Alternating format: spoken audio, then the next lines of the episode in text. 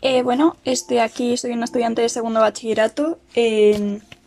estudio historia del arte con uno de los mejores profesores que pueda haber en el mundo, la verdad, no vamos a mentir.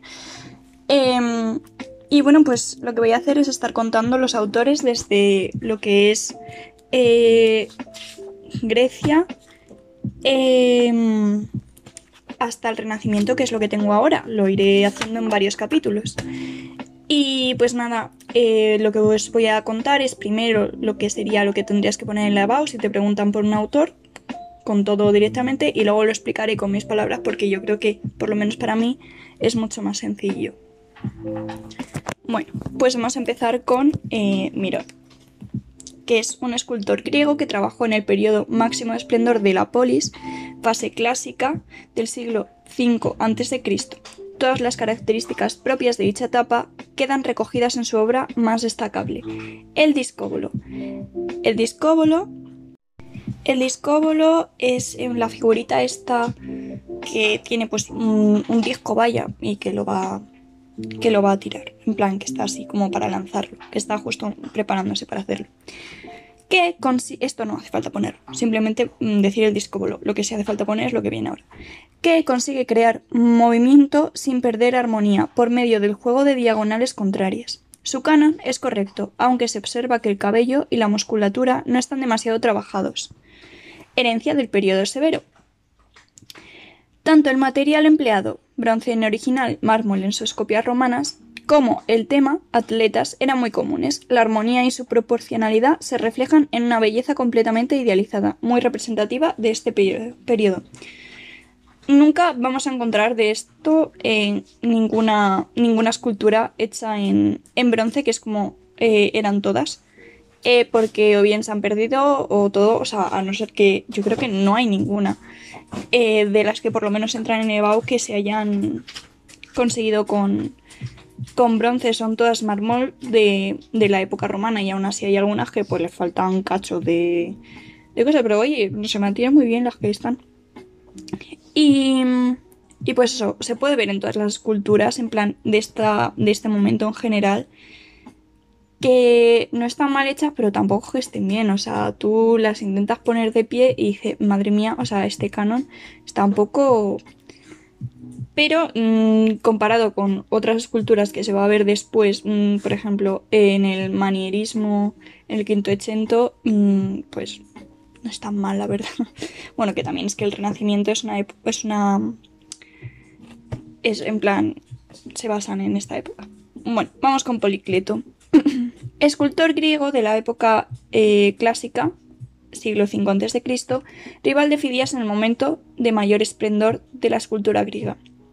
Las pocas obras que conocemos de él, y siempre a través de copias romanas, en mármol, aunque sus originales fueran fundiciones en bronce, desarrollan la tradicional idea de curos, atleta masculino, poniendo una especial atención en sus proporciones. Al mismo escultor le debemos un libro denominado Canon, esto es muy importante, denominado Canon, que busca las relaciones matemáticas del cuerpo humano para conseguir armonía, más pesadas en su doríforo y más esbeltas en su diadumeno. Vale. Pues el doríforo es el que está en plan, eh, literalmente en plan mm, normal, un poco curvado, y que está como apoyado en otra en otro trozo de mármol. O sea, el original era, en- bronce, pero lo que es lo que tenemos en copia en mármol. Y el eh, diadumeno es el que está como una mano levantada y la otra así. Y aquí lo que vamos a encontrar es lo que mm, sigue. Busca también fórmulas para romper la frontalidad sin perder la armonía, investigando con el contraposto, movimientos contrarios de los miembros o la cabeza y el pecho, que permite un mayor movimiento sin perder la armonía. En estas dos obras se ve clarísimamente. Eh, si teníamos al, al discóbolo que era un movimiento exagerado, estos simplemente se van a curvar o la cabeza, pero se va a quedar recto el cuerpo. Y es muy importante es- eh, o sea, ponerlo del, lo del contraposto. Porque, o sea, literalmente es como, ¿qué destaca cada autor? Pues, pues eso. Y esto. Eh, lo de la idea tradicional de Curos también hay que ponerlo porque prácticamente solo hacía Policleto eh, Curos. No hace falta que pongas eh, lo de atleta masculino, en plan, te vas así como, no, yo sé lo que es un Curos, el que no lo sabe eres tú. Y em, lo de poniendo una especial atención en sus proporciones, lo de el libro canon, eso, aunque yo en mis apuntes lo tengo entre en, o sea, entre corchetes, eh, sí que hay que ponerlo, en plan, hay que especificarlo. Y vamos con Fidias. Fidias, este no sé por qué, pero me cae muy bien, así que vamos a ello. Eh, Fidias, arquitecto y escultor de la polis del siglo V a.C., todos van a ser época clásica, o sea, este es el último de la época clásica, en la que eh, Atenas de, Perciles, de Percicles eh, diseñará la Acrópolis y dirigirá directamente la arquitectura y escultura del Partenón. Partenón, no Panteón. Mm, yo lo hice mal en el examen y puse Panteón, ¿vale? Así que es Partenón.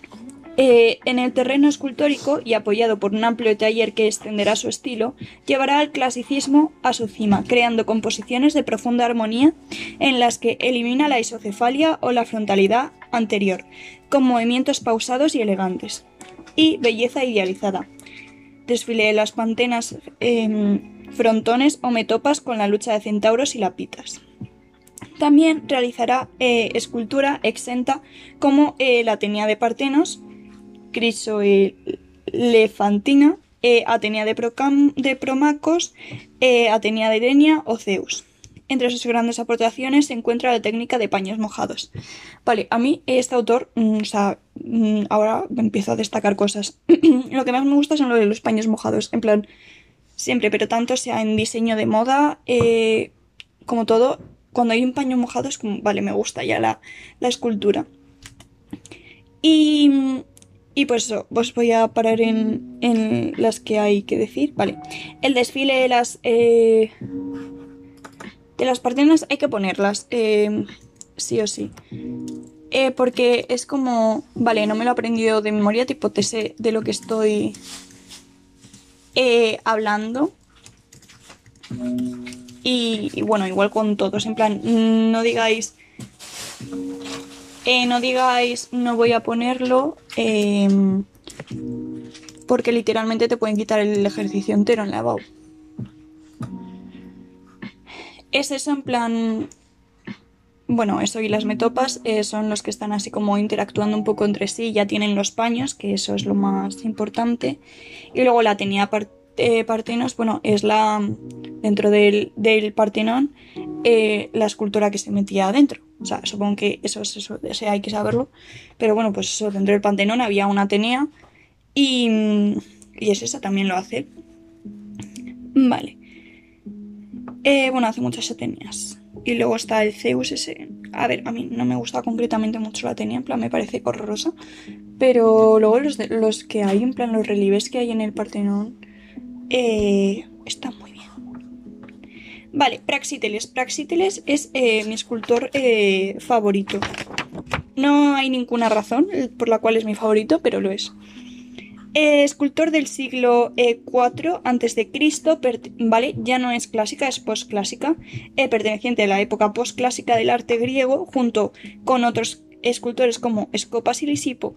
Su arte tiende a figuras de canon más esbelto al periodo anterior, con un contraposto muy forzado que gira la, la cadera. Curva praxiteliana. La curva praxiteliana es muy importante saber lo que es, porque literalmente ya va a ser en plan la definición, eh, cada vez que tenga un poco de curva la cadera, siempre hay que decir curva praxiteliana.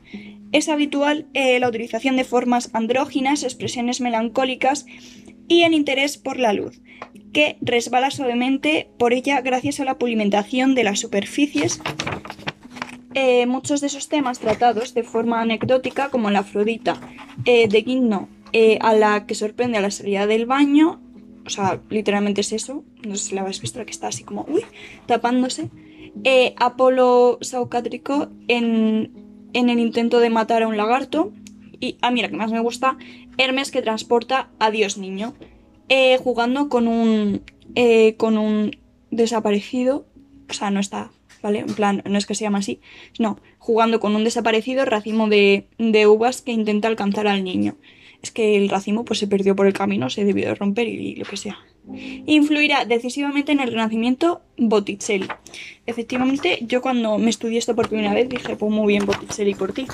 Pero ahora concuerdo. vale. Este, lo que es la curva praxiteliana, es un montón. Em, se ve un montón de hecho.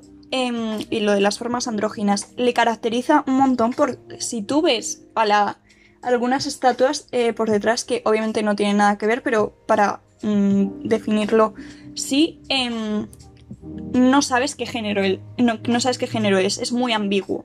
Eh, de hecho, hay una copia en, hay una hay, bueno, esas que ninguna es original. Las copias romanas, una que está eh, tumbada y que, mm, que, la gente se piensa que es una mujer y entonces luego cuando se da la vuelta y pues ve que no es una mujer, eh, se sorprenden y está en el Museo del Prado y es muy gracioso quedarse para verlo y ver cómo la gente, te quedas ahí en una esquinita y ver cómo la gente eh, gira, se gira solo para, para verlo. Y entonces se quedan como, ¡oh! Si es un hombre. Pues sí, sí es un hombre. Y eso, la curva praxiteliana. En plan, lo típico cuando estás cansado que te apoyas eh, la mano en la cadera, así como que cruzas un poco las piernas, pues eso es la curva praxiteliana. Vale, Lisipo. Eh, escultor griego de finales de la época posclásica y retratista oficial de Alejandro Magno. Este, no sé por qué, pero tiene algo que me cae mal. No hay ninguna razón. Aunque basando en el estudio de Policleto, sus obras Apoximeno, Hércules, Farnase Ares Ludovici crean un nuevo canon de proporciones de cabeza pequeña y cuerpo musculoso, con fuertes escorzos que introducen a la escultura en el espacio del espectador. Se aleja también del clasicismo en su presentación de dioses y héroes con gestos cansados y ensimismados, abriendo, camino hacia el sentimiento y la subjetividad. Em, no hay mucho que decir aquí. Lo de la cabeza pequeña, eso, tienes que decir em, lo del canon siempre es importante porque, como os, he estado explicando, en plan, lo más importante de cada uno, además de poner las obras, es como que aporta eh, cada, cada autor. Entonces, pues este es el, nuevo canon. Eh, lo de que eso es retratista de oficial de Alejandro Magno, te lo puedes saltar un poco, pero hombre, si lo pones, porque este es muy cortito en comparación a lo que tienes que poner de otros autores. Este es en tres, o sea, en, en nada te lo, has, te lo has hecho y son dos puntos por cada autor. Ah, por eso, por eso estoy haciendo en plan literalmente un podcast solo de cada autor, porque ahora con la EVA, pero aunque no fuese EVA tipo COVID lo que toca este año, em, son todos los autores y tienes dos puntos fijos por cada autor. Ya, dos puntos o un punto, madre mía de mi vida. Eh, se me ha ido totalmente. Eh, no, yo creo que eran dos puntos por cada autor. Un momento que lo miro ahora mismo. Ay, que me enrollo. Eh,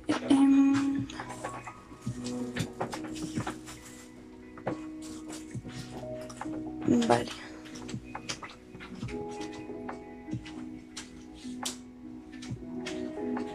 Eh, tres puntos. Eh, no, Vale, sí, es un, es un punto por cada autor, pero son eh, tres. Y, qué pasa? Si te sabes bien los autores, literalmente tienes un 6 eh, ya eh, cogiendo mm, todos los autores que hay. Coges tres de la, de la opción A y otros tres de la opción B y ya tienes un 6 en el examen, ya lo tienes aprobado. Y bueno, pues eso sí, son un montón las cosas como son, pero siempre te van a poner alguno. Eh, soy entonces yo creo que puedes descartar muchos y luego eh, para estudiártelos bien. Así que bueno, hasta aquí hemos terminado eh, con la época clásica y posclásica y, y pues yo creo que ha quedado claro. Em, cuando no sepáis, em, o sea, tener muy en cuenta cuando vayáis a poner esto, en plan, saber identificar bien las, las, em, las obras de cada uno, porque por ejemplo yo eh, me rayaba mucho con, con el discóbolo de Mirón y con el doríforo de Policleto y los cambiaba y eso literalmente en plan te en el ejercicio, ni siquiera la respuesta, sino el ejercicio. Entonces, eh, tener muy en cuenta esto y decir, el discóbolo, vale, este es de Mirón porque tal, buscarlo en, en internet todo y eso. O a no ser que ya te salga solo en plan de escucharlo pues estando en clase, que supongo que es lo que pasará, que es el discóbolo de Mirón o el eh, doríforo de, de Policleto. Y con esto terminamos el podcast.